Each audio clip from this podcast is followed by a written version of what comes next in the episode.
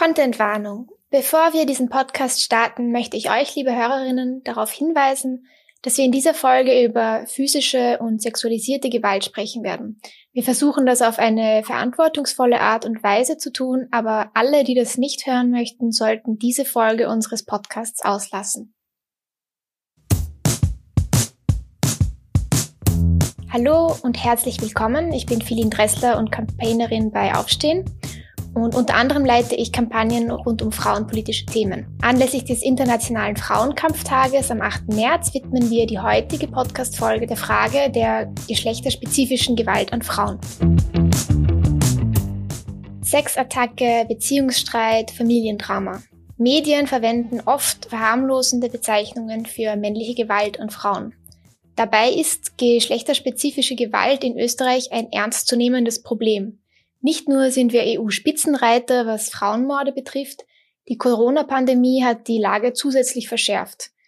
Was macht es mit uns, wenn wir ständig verharmlosende Berichte über Gewalt an Frauen lesen? Wie sieht die derzeitige Lage von betroffenen Frauen aus und was müssen wir als Gesellschaft dagegen tun? Diese Fragen diskutiere ich heute mit der Soziologin und Autorin Laura Wiesböck und wir schauen uns natürlich wieder an, was jede und jeder Einzelne konkret tun kann. Hallo Laura. Hallo. Laura, wir beginnen das Gespräch ja immer damit, dass äh, unser Gast, unsere Gästin sich kurz vorstellt.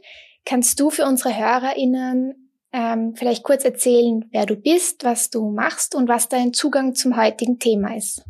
Ja, also ich arbeite seit zehn Jahren im Wissenschaftsbetrieb, in den Sozialwissenschaften ich habe Soziologie studiert und äh, arbeite zum Schwerpunkt soziale Ungleichheit, also Ursachen, Auswirkungen und verschiedene Formen von sozialer Ungleichheit, insbesondere im Bereich Arbeit, Armut, Geschlecht und auch Migration. Darüber hinaus, also neben meiner akademischen Arbeit, engagiere ich mich für ein ökonomisch unabhängiges und gewaltfreies Leben von Frauen und im Zuge dessen wurde ich, glaube ich, auch eingeladen. Genau, und beginnen wir gleich darüber zu sprechen. Stichwort gewaltfreies Leben für Frauen. Das ist leider äh, fernab der Realität. Wir haben es bereits erwähnt. Jede fünfte Frau in Österreich ähm, ist von Gewalt betroffen. Warum ist es überhaupt wichtig, von geschlechterspezifischer Gewalt zu sprechen? Und wo beginnt Gewalt eigentlich? Ja, ähm, es ist sehr wichtig, wenn wir Gewalt, Ausprägungen von Gewalt, zu denen physische, aber auch psychische Gewalt zählt, wenn wir äh, diese verhindern wollen, wenn das der Anspruch ist, dann ist es wichtig, ganz genau hinzusehen, wie entsteht diese Gewalt, in welchen Kontexten ist diese Form von Gewalt aus äh, eingebettet und welche strukturellen Bedingungen führen dazu. Und wenn wir uns das näher ansehen, wenn wir sehr schnell feststellen, dass Gewalt ein überwiegend männliches Phänomen ist. Die Ausübung von Gewalt äh, an Frauen, aber auch an Kindern und an anderen Männern liegt überwiegend in der Hand von Männern. Also das ist einmal sehr wichtig hier hinzusehen. Und es gibt das strukturelle oder systematische Problem, würde ich sagen, geschlechterbasierten Gewalt, also der Ausübung von Gewalt von Männern an Frauen. Das betrifft äh, sehr häufig den partnerschaftlichen Bereich, aber auch andere Bereiche. Wenn wir Gewalt nicht nur als äh, körperliche Beschädigung äh, verstehen, dann können wir sehr schnell bemerken, dass das schon sehr viel früher beginnt. Also etwa bei abfälligen, abwertenden Bemerkungen, objektivierenden Aussagen, die als äh, Witze herabgespielt werden oder bei ähm, objektivierenden medialen Darstellungen, bei Beschämungen und ähnliches. Und hier können wir sehr stark beobachten, dass das ein äh, Phänomen ist, das Frauen ähm, am häufigsten betrifft. Also wenn man versucht, sich vorzustellen, dass eine andere gesellschaftliche Gruppe als Frauen in diesem Ausmaß beschämt werden, dann wird das sehr schnell äh, empörend. Aber dadurch, dass es für uns äh, im patriarchalen System normalisiert wurde, diese Form der Abwertung von Frauen, fällt es vielleicht gar nicht mehr so stark auf. Und das wäre ein wichtiger Punkt, um Gewalt zu verhindern, das äh, gegen diese Normalisierung anzuarbeiten. Denn diese äh, Witzchen, also diese äh, Herabwürdigungen von Frauen, die auf unterschiedlichen Ebenen äh, stattfinden, da beginnt es schon. Es gibt auch Studien, die zeigen, dass das äh, zu einer höheren Akzeptanz auch von Gewaltanwendung führt. Das bedeutet, wenn wir dagegen arbeiten wollen, wäre es wichtig, gegen diese Normalisierung zu arbeiten und schon äh, bei abwertenden Aussagen und Darstellungen ähm, an, anzufangen, diese zu sanktionieren. Insbesondere wäre es zielführend, wenn auch Männer äh, daran arbeiten, weil wie wir wissen, Männer, die Gewalt anwenden gegenüber Frauen, so plakativ gesprochen, respektieren andere Männer stärker als Frauen. Das heißt, äh, es wäre eine gute Möglichkeit äh, oder es wäre sehr wichtig, wenn ähm, am Arbeitsplatz oder im öffentlichen Raum, wenn da abfällige Bemerkungen oder Belästigungen stattfinden, dass andere Männer eingreifen und sagen, Entschuldigung, hast du das wirklich notwendig? Das ist extrem schwach, dass du da jemanden äh, abwerten musst, um dich selber zu erhöhen. Also das Männlichkeitsbild unter Männern sollte dahingehend äh, identifiziert sein, dass es als Schwäche gesehen wird, Frauen zu objektivieren, nicht als Stärke. Das sind sehr gute Punkte und ähm, darauf möchte ich auch noch mal ein bisschen näher eingehen, weil wir haben ja gesagt, jede fünfte Frau ist von Gewalt betroffen, also verschiedenste Gewaltformen. Das heißt ja im Umkehrschluss auch, dass jeder fünfte Mann äh, zu Gewalttaten irgendwann in seinem Leben greift, sozusagen. Ähm, warum spricht man darüber nicht? Wer sind eigentlich die Täter? Also bewusst hier ungegendert. Und besteht aus deiner Sicht ein Bewusstsein über Gewalt? Also sind sich Täter bewusst, dass, äh, dass sie Gewalt ausüben? Wer sind die eigentlich? Kann man sich vorstellen, dass die einem bestimmten Bild entsprechen? Ja, das sind sehr viele Fragen. Zu den Statistiken nur ganz kurz. Wenn wir von Gewaltstatistiken sprechen, dann äh, findet äh, überwiegend eine Annäherung statt. Also die genaue Zahl wissen wir nicht. Wir haben die statistischen, die offiziellen statistischen Daten zur Verfügung von ähm, Opferschutzeinrichtungen, Polizei und ähnliches. Äh, es gibt allerdings auch eine sehr hohe Dunkelziffer. Das heißt, also man kann sich da an diese ganze Thematik nur mit Schätzungen quasi annähern. Zu den Tätern, also es wird ja sehr häufig häufig massenmedial äh, das Bild dargestellt, dass Täter dunkle Gestalten im öffentlichen Raum sind, die unberechenbar sind oder die schon sehr spooky aussehen. Dieses Bild, das da vermittelt wird, trägt dazu bei, dass Täter weniger häufig erkannt werden können oder wollen. Also wenn man sich denkt, ah, das war aber immer ein sehr netter Arbeitskollege, kann ich mir nicht vorstellen, dass der zu Hause seine Frau schlägt. Doch, also es gibt nicht dieses äh, Bild des äh, unter Anführungszeichen bösen schwarzen Mannes im öffentlichen Raum, das äh, überwiegend zutrifft auf Gewalttäter, sondern es sind oft befreundete Männer oder Kollegen, die sich innerhalb von Partnerschaften zum Beispiel Beziehungs-, also Paarbeziehungen anders verhalten als in anderen Beziehungen.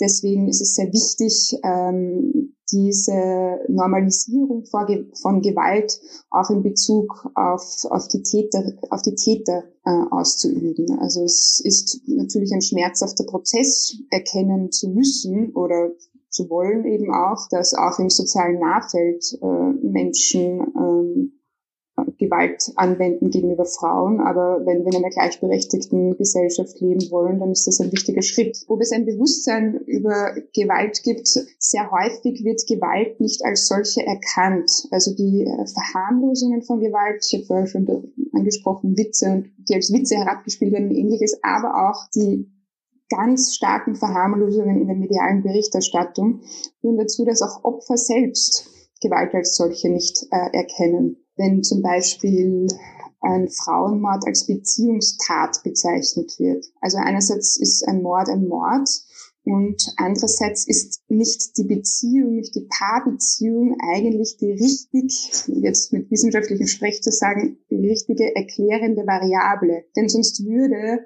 äh, würden auch in homosexuellen Partnerschaften ähm, regelmäßig so wie es gegenüber heterosexuellen Frauen der Fall ist, auch in homosexuellen Partnerschaften Menschen umgebracht werden. Das ist aber nicht der Fall. Es ist auch nicht der Fall, dass äh, Männer in heterosexuellen Partnerschaften äh, regelmäßig umgebracht werden. Also die Beziehung per se ist nicht das, was äh, am entscheidendsten ist, sondern das patriarchale System, die starke Ungleichheit zwischen Männern und Frauen, die Anspruchshaltung von Männern auf Sexualität, Flirten, Beziehung von Frauen, all das spielt eine Rolle. Es ist auch nicht so, dass äh, Gewalttäter eben generell gewalttätig sind und da kann man wenig machen, weil sie sind ja gegenüber ihren Chefs zum Beispiel nicht äh, gewalttätig. Also das ist eine sehr spezifische Form von Gewalt, die ausgeübt wird und die ist geschlechterbasiert und darauf gilt es äh, ähm, hinzuweisen. Genau, also viele sprechen ja auch ein bisschen darüber oder bezeichnen das als toxische Männlichkeit, beziehungsweise wie halt Männer sozialisiert werden von, von Kindesalter an, äh, dass zum Beispiel, wie du auch in deinem Buch äh, in bessere Gesellschaft beschreibst, Ärger und Wut äh, als akzeptierte und erwartete Emotionen von Männern gelten. Also quasi Zuschreibungen, die auch die Gesellschaft ein bisschen ihnen überstülpt und die vielleicht dann dazu führen, dass Männer nie lernen, äh, andere Wege zu gehen, um mit Emotionen umzugehen? Ja, also aus psychotherapeutischer Sicht würde man sagen, wenn man keine Sprache hat, kommt man ins Handeln. Also das kann man ja allgemein so sehen. Wenn man einen Streit hat und äh, keine Möglichkeit mehr hat, vor lauter Emotionen etwas auszudrücken, dann würden manche Leute zum Beispiel gehen, die Situation verlassen, handeln. Und in dem Fall könnte man das auch sagen, dass es kaum Spra in dem vorherrschenden Männlichkeitsbild kaum eine Sprache gibt für Kränkungen, Scham, Verletzlichkeit. Das ist eher etwas, was äh, in der Sozialisation, äh, in der Sozialisation für junge Buben und äh, äh, Männer so vorgesehen ist, dass man es unter Anführungszeichen runterschluckt oder verdrängt, dass man es nicht zeigt und äh, dadurch, dass man es nicht zeigt, keine Möglichkeit hat, es anders auszudrücken. Wenn dieser Prozess eingelernt wird, dass man äh, Schmerz, Kränkung, Scham äh, und äh, ähnliches, Eifersucht oder anderes, äh, dass man damit äh, nicht, äh, dass es keinen Ausdruck dafür gibt, dann kann man diese Gefühle auch bei anderen Menschen häufig nicht nachempfinden, was äh, Empathie wäre, was ein, ein Ausdruck von Mitgefühl wäre. Für Mitgefühl muss ich Zugang zu meinem eigenen Schmerz haben, um den Schmerz von anderen Menschen nachvollziehen zu können. Häufig ist es so, dass wenn es zu so einer Situation kommt, zum Beispiel wenn ein äh, Mann, ein junger Mann äh, sich schämt oder äh, sich gekränkt fühlt, vielleicht weil er abgewiesen wurde von einer Frau, dass der Umgang häufig so ist, dass dieses Gefühl ähm, bei der anderen Person erzeugt wird, damit sie es stellvertretend für einen auslebt. Wenn ich mich schäme, beschäme ich jemanden anderen. Es gibt mir ein Wohlgefühl, dass nicht ich dieses Gefühl ausleben muss, sondern die andere Person. Plus, ich habe wieder Kontrolle über die Situation, weil Verletzlichkeit ist ja auch ein, äh, eine Form von emotionaler Kontrollverlust. Und das ist natürlich im gängigen Männlichkeitsbild äh, sehr unmännlich. Kontrolle ist ein sehr wichtiger Aspekt im gängigen Männlichkeitsbild. Insofern würde ich ganz allgemein sagen, dass sehr viele oder sagen wir einige gesellschaftliche Krisenherde überwiegend daraus resultieren, dass Männern nicht zugestanden wird, ähm, ihre zugestanden wird, ihre Verletzlichkeit äh, auszuleben und das dann in anderer Form ähm, versucht wird zu kompensieren. Orientierung nach Macht, Kontrolle, Autorität und ähnliches.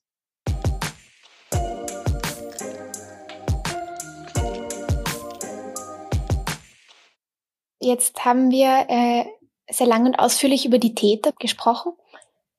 Leider ist es aber tatsächlich in der öffentlichen Wahrnehmung überhaupt nicht der Fall. Also wenn man sich die Medienberichterstattung zu Gewalt an Frauen ansieht, dann spricht man eigentlich mehr über die Opfer als über die Täter. Und das in einer sehr fatalen Art und Weise, die dazu führt, dass oft das Opfer Mitschuld zugeschrieben bekommt an dem, was äh, der Person widerfahren ist. Kannst du dazu vielleicht ein bisschen was sagen? Du hast ja auch eingangs erwähnt, dass Medien oft über Beziehungstaten oder so schreiben. Ja, das ist ein sehr, sehr wichtiger Punkt. Ähm, es wird ja häufig bagatellisiert, äh, Sprache und die Sprachverwendung haben wir keine anderen Probleme, als äh, wie man bestimmte Themen beschreibt oder welche Bezeichnungen man dafür verwendet. Im Bereich äh, Gewalt von Männern an Frauen oder Männergewalt allgemein äh, zeigt sich sehr deutlich, dass der vorherrschende Narrativ ist, äh, Opfer werden ist vermeidbar.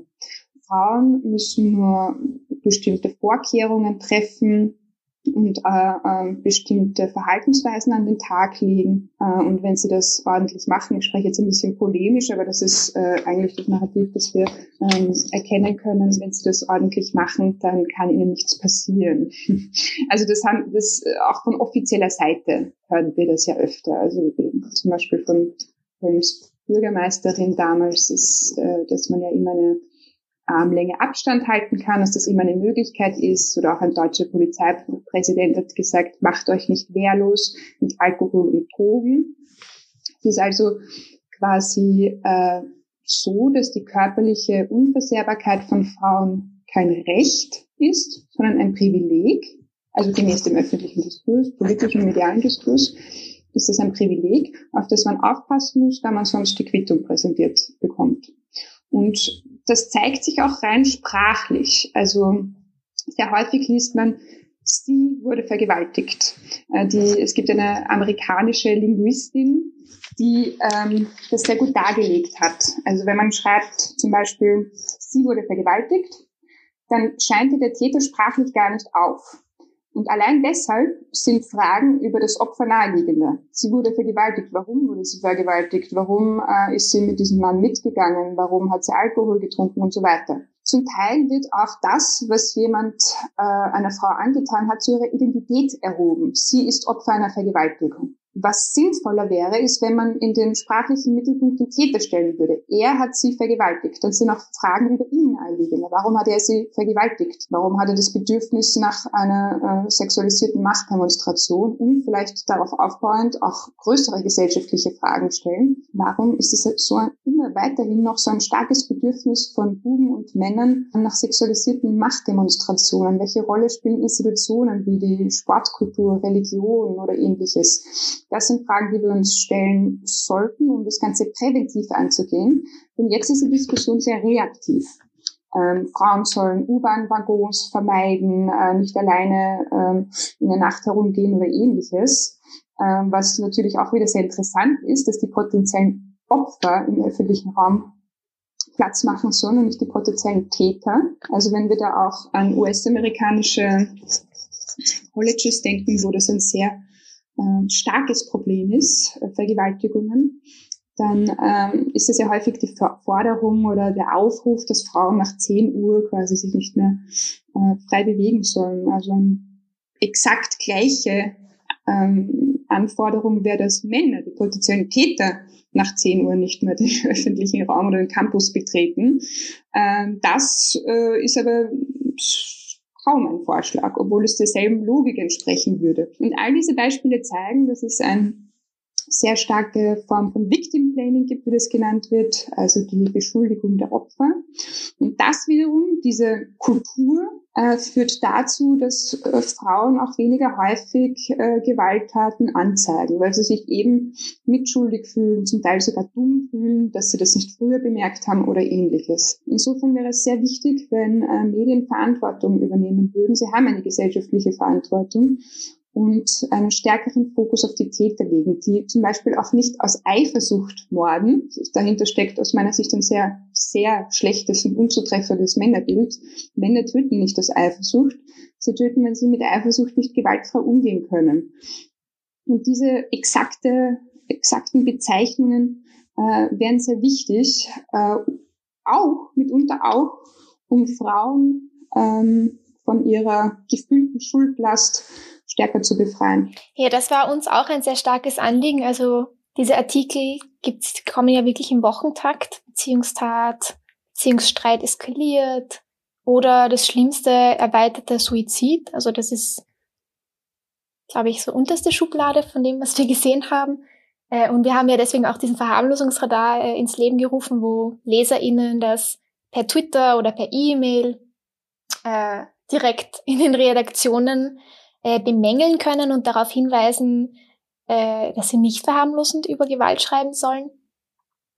Es ist aber ein langwieriger Prozess. Was müssen, was müssen Medien tun? Was müssen wir tun, damit mehr Menschen erkennen, was das Problem ist, nämlich Männergewalt? Ja, das ist ein sehr langwieriger Prozess und das ist ein sehr schmerzhafter Prozess auch. Also wenn man einmal durch diese Brille der äh, strukturellen Ungleichheit geschaut hat, ist es sehr schwer, da wieder diese Brille abzusetzen und das ist ja nicht unbedingt eine angenehme Art und Weise, sein, sein Leben zu verbringen. Es ist eine sehr integere Art, äh, sein Leben zu verbringen, aber es ist nicht immer erwünscht für Menschen. Und äh, besonders wenn es äh, um Männer gibt, geht, dass sie das erkennen, äh, ist eben auch allein äh, der Sprachgebrauch schon mal sehr wichtig. Wenn wir sprechen von Gewalt gegen Frauen, äh, ist ja häufig ein Frauenproblem.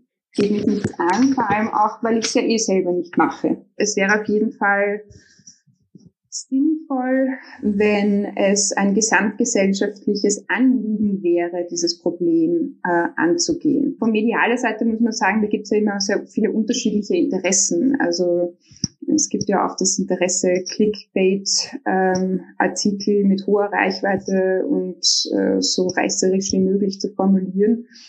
Ähm, diesem Interesse äh, wird diese Art der Berichterstattung nicht, also es wird kaum vereinbar sein. Und es sind ja auch nicht nur diese Bezeichnungen, Sexattacke zum Beispiel, also das ist ja, eine Vergewaltigung kann kein Sex sein. Sex ist per Definition mit dem Einverständnis aller Beteiligten äh, durchzuführen, sondern es ist auch die Art und Weise, wie es beschrieben wird. Also ein, eine junge Frau, die von ihrem Ex-Freund in einem Park ermordet wurde in Österreich, da musste ich lesen in einer Tageszeitung, er kam in die Bar, sie wies ihn ab, das war ihr Todesurteil.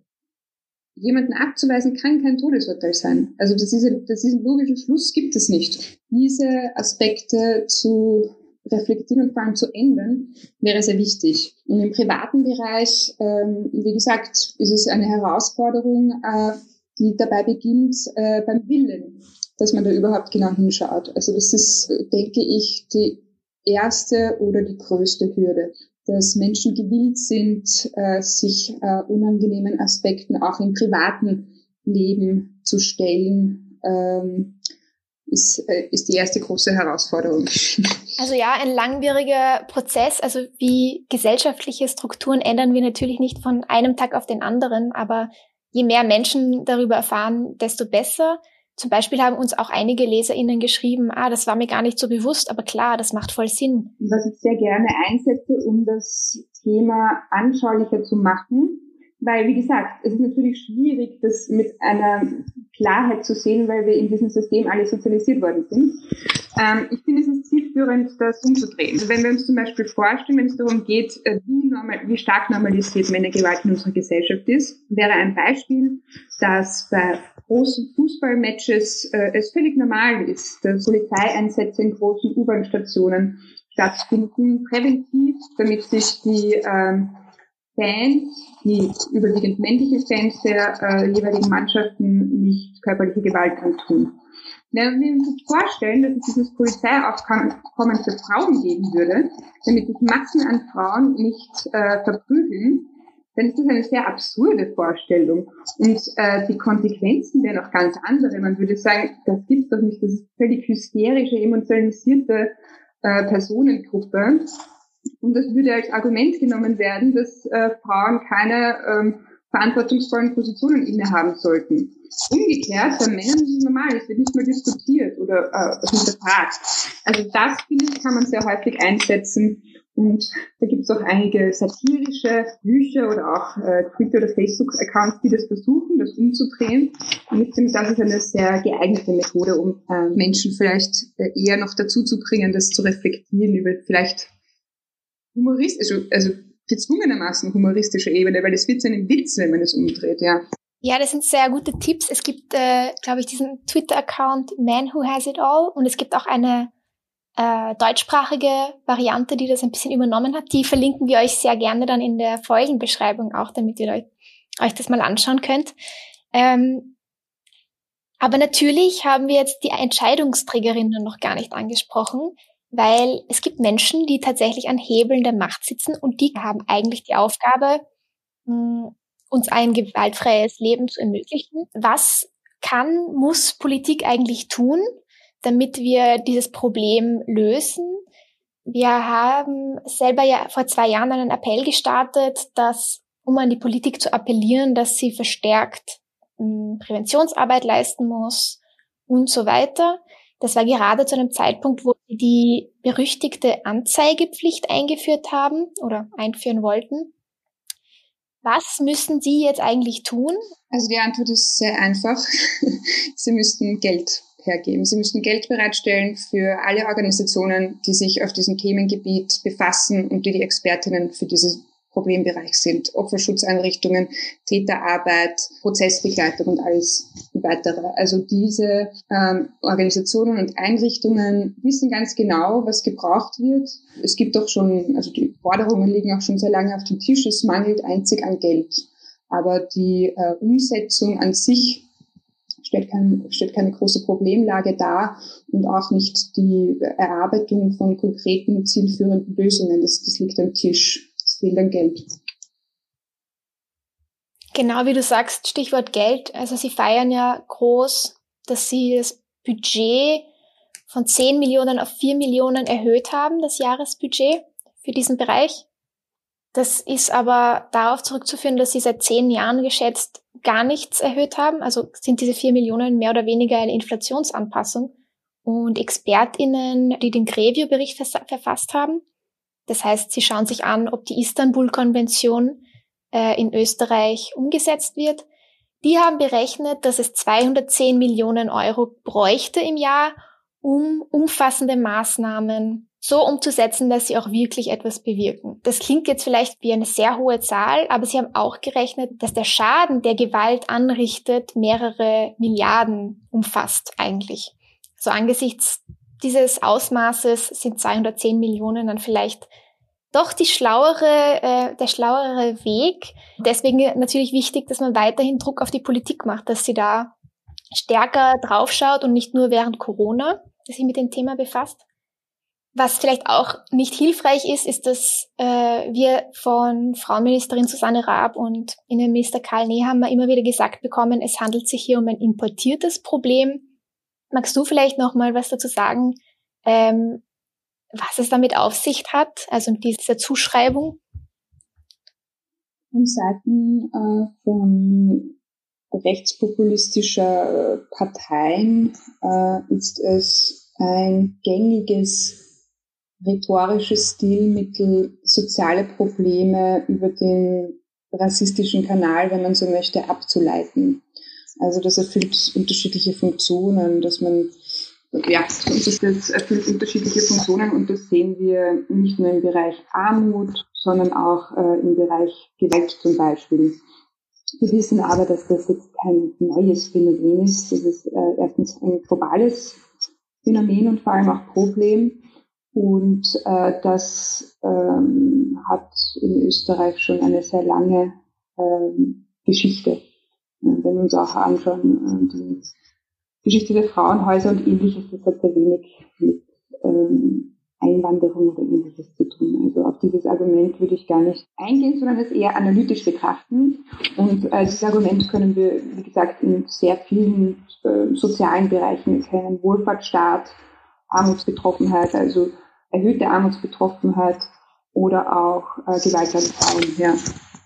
Statistisch äh, entspricht es nicht der Faktenlage.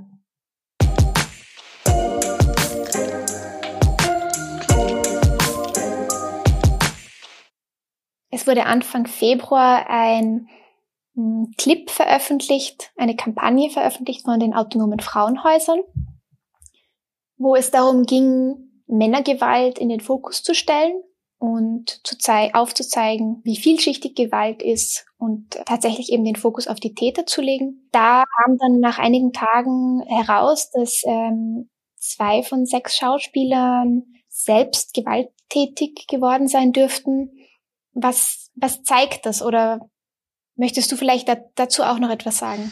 Ja, die Initiative, die Bewusstseinskampagne äh, der autonomen Frauenhäuser habe ich persönlich unterstützt. Es ist der richtige Weg aus meiner Sicht, ähm, ähm, nicht von Gewalt gegen Frauen, sondern von Männergewalt äh, zu sprechen, weil die Gewalt, von, die von Männern ausgeübt wird, sehr häufig Frauen betrifft, aber auch andere Männer und auch Kinder. Also äh, den Fokus wirklich auf die Verursachen der Problemstelle zu legen. Und zwar äh, Männer, die nicht gewaltfrei mit ähm, Kränkungen und verletzlichen Gefühlen umgehen können. Es ist eine traurige Tatsache, dass äh, äh, zwei der sechs Schauspieler äh, schon gegenüber Frauen gewalttätig waren in unterschiedlicher Form. Das war den äh, Produzentinnen des Clips in der Form äh, nicht bekannt oder nicht bewusst. Das ist äh, ein un glücklicher Verlauf dieser Kampagne, könnte man sagen. Andererseits äh, zeigt es auch, wie weit verbreitet tatsächlich äh, dieses Phänomen ist und dass es eben über alle Gesellschaftsschichten hinweg stattfindet. Es ist äh, sehr gut und wichtig gewesen, dass sofort ähm, Maßnahmen ergriffen worden sind und der Clip äh, entfernt wurde, damit es äh, nicht zu der äh, zu der Situation kommt, dass sich Gewalttäter öffentlich als äh, Kämpfer gegen Gewalt inszenieren können. Das ist eine äh, Affront oder wie es auch in der Ausschreibung genannt wurde, eine Retraumatisierung von Betroffenen. Wie das jetzt weitergeht, das wird sich zeigen. Allerdings ist die, der Fokus der Bewusstseinskampagne sehr stark zu begrüßen und der erste richtige Schritt aus meiner Perspektive öffentlichkeitswirksam äh, Bewusstsein für die Ursache dieses Problems zu schaffen. Genau wie du sagst, also nochmal betont hast, Gewalt kommt in allen gesellschaftlichen Schichten vor, Gewalt hat keine Herkunft. Ähm, und was wir aber sehr wohl machen können, ist über, ist darüber zu sprechen, es nicht zu tabuisieren ähm, und stärker in den Vordergrund zu rücken, was auch die Probleme sind. Vielleicht abschließend, was wir alle als Einzelne oder Einzelner gegen Gewalt tun können, ähm, hast du sehr schön schon beschrieben, also dass wir sozusagen dieses Klima schaffen, in dem wir Gewalt nicht akzeptieren.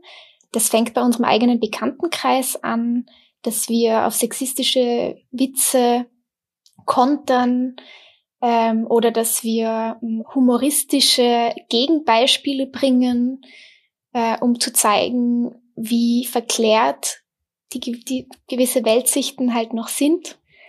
Ähm, aber wir können auch politisch aktiv werden und da gibt's bei Aufstehen auch einige ähm, Aktionen, bei denen ihr mitmachen könnt. Und unter anderem haben wir einen Appell gestartet, der sich an die Politik richtet ähm, für verstärkte Präventions- und ähm, Täterarbeit. Ihr könnt mit unserem Verharmlosungsradar problematische Berichterstattung melden und direkt bei den Chefredaktionen äh, bemängeln.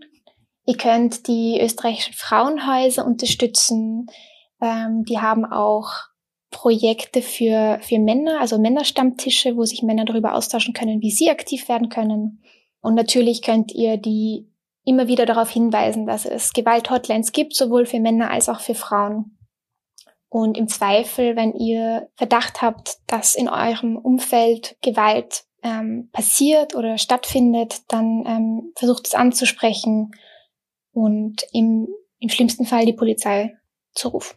Das sind sehr wichtige Punkte und ich finde es auch, äh, ich habe das vorher schon gesagt, aber ich muss das vielleicht nochmal betonen, ähm, dass man Menschen generell äh, stärker erreicht, also vielleicht auch vor allem im ähm, näheren sozialen Umfeld, aber allgemein ähm, eher weniger, wenn man ihnen ähm, eine, Bewerte, eine Bewertung entgegenwirft, zum Beispiel sagt, das ist sexistisch, äh, sondern eher entweder Fragen stellt, also das ist ein sehr gutes Mittel. Wenn jemand einen sexistischen Witz macht, dass man sagt, verstehe ich nicht, kannst du mir das erklären? Und wenn sie dann quasi äh, erklären müssen, dass der Witz lustig ist, weil Blondinen dumm sind, äh, wird das, kommt manchmal eine komische Situation zustande, wenn man das mal wirklich aussprechen muss. Also entweder nachzufragen oder was ich auch als sinnvoll erachte, eben ist, dass man es wirklich als schwach, als, als Schwäche ähm, versteht, wenn man das Bedürfnis hat, andere abzuwerten und eben sagt, äh, hast du das wirklich nötig? Oder wenn es um junge Männer oder Buben geht, dass man ihnen auch klar macht, Kränkungen, Verletzungen und so weiter, das ist Teil des Lebens. Das wird dir immer wieder passieren. Das muss man akzeptieren als Teil des Lebens. Das kann man nicht äh, außen abtöten durch Gewalt oder Mord. Also das ist jetzt sehr plakativ und vereinfachend gesprochen, aber es ist schon sehr wichtig. Also da liegen ja sehr viele, häufig auch biografische psychologische Faktoren dahinter. Sehr viele Gewalttäter äh, kommen aus Gewaltfamilien, sehr viele Frauen, die in einer Gewaltbeziehung sind, kommen aus äh, Gewaltfamilien. Äh, gerade auch deshalb wäre es wichtig, das Thema präventiv anzugeben, weil es ja wirklich äh, weitergegeben wird über Generationen zum Teil. Aber das wären so ein paar Punkte, die man auch im Alltag beachten könnte. Danke, ich glaube, das ist ähm, ein ganz guter Abschluss für, für unsere heutige Folge. Abschließend nochmal ein großes Dankeschön an Laura Wiesberg, die heute mit uns diese Fragen diskutiert hat. Und wir freuen uns, wenn ihr bald wieder einschaltet bei Aufstehen laut.